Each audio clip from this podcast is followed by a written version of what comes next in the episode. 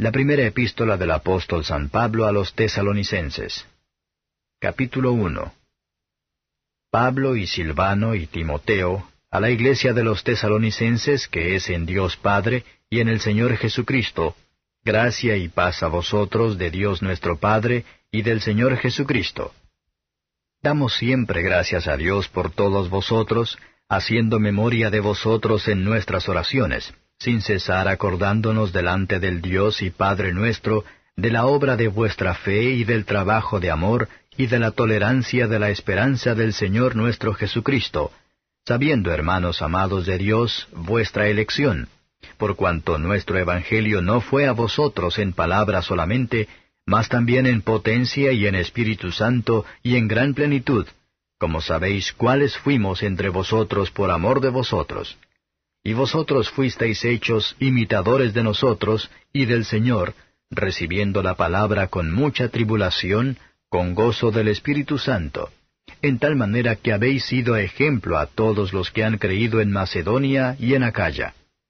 Porque de vosotros ha sido divulgada la palabra del Señor no solo en Macedonia y en Acaya, mas aun en todo lugar vuestra fe en Dios se ha extendido, de modo que no tenemos necesidad de hablar nada, porque ellos cuentan de nosotros cuál entrada tuvimos a vosotros, y cómo os convertisteis de los ídolos a Dios, para servir al Dios vivo y verdadero, y esperar a su Hijo de los cielos, al cual resucitó de los muertos, a Jesús, el cual nos libró de la ira que ha de venir. Comentario de Mateo Henry I Tesalonicenses capítulo 1. La primera epístola a los tesalonicenses, comúnmente conocida como los primeros tesalonicenses 1 tesalonicenses, es una epístola paulina del Nuevo Testamento de la Biblia. La epístola se atribuye a Pablo el apóstol, y se dirige a la iglesia en Tesalónica, en la Grecia moderna. Generalmente se considera que esta epístola fue la primera de las escritas por Pablo.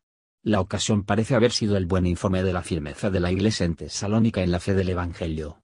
Está lleno de afecto y confianza, y es más consolador y práctico, y menos doctrinal, que algunas de las otras epístolas. Versos 1 a 5.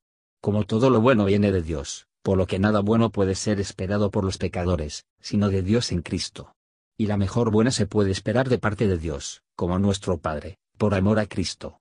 Debemos orar, no solo para nosotros, sino para los demás también, recordando sin cesar. Donde quiera que haya una verdadera fe, que funcionará, va a afectar el corazón y la vida. La fe obra por el amor, se manifiesta en el amor a Dios y amor al prójimo. Y donde quiera que haya una esperanza bien fundada de la vida eterna, esta aparecerá en el ejercicio de la paciencia, y es un signo de sinceridad, cuando en todo lo que hacemos, buscamos la aprobación de nosotros mismos a Dios.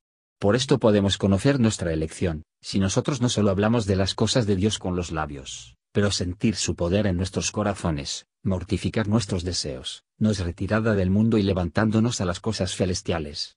A menos que el Espíritu de Dios viene por la palabra de Dios, será para nosotros una letra muerta. Así se entretuvo por el poder del Espíritu Santo. Estaban plenamente convencidos de la verdad de ello, a fin de no ser sacudido en cuenta por las objeciones y dudas, y que estaban dispuestos a dejarlo todo por Cristo, y a aventurarse sus almas y condiciones eternidad sobre la verdad de la revelación evangélica. Versos 6 a 10. Cuando las personas descuidadas, ignorantes e inmorales se convirtieron de sus actividades carnales y conexiones, creer y obedecer al Señor Jesús, para vivir sobria, justa y piadosamente, el asunto habla por sí mismo. Los creyentes bajo el Antiguo Testamento esperaban la venida del Mesías, y los creyentes esperan ahora para su segunda venida. Él está por venir. Y Dios lo había resucitado de entre los muertos, que es una plena seguridad a todos los hombres que Él vendrá a juicio.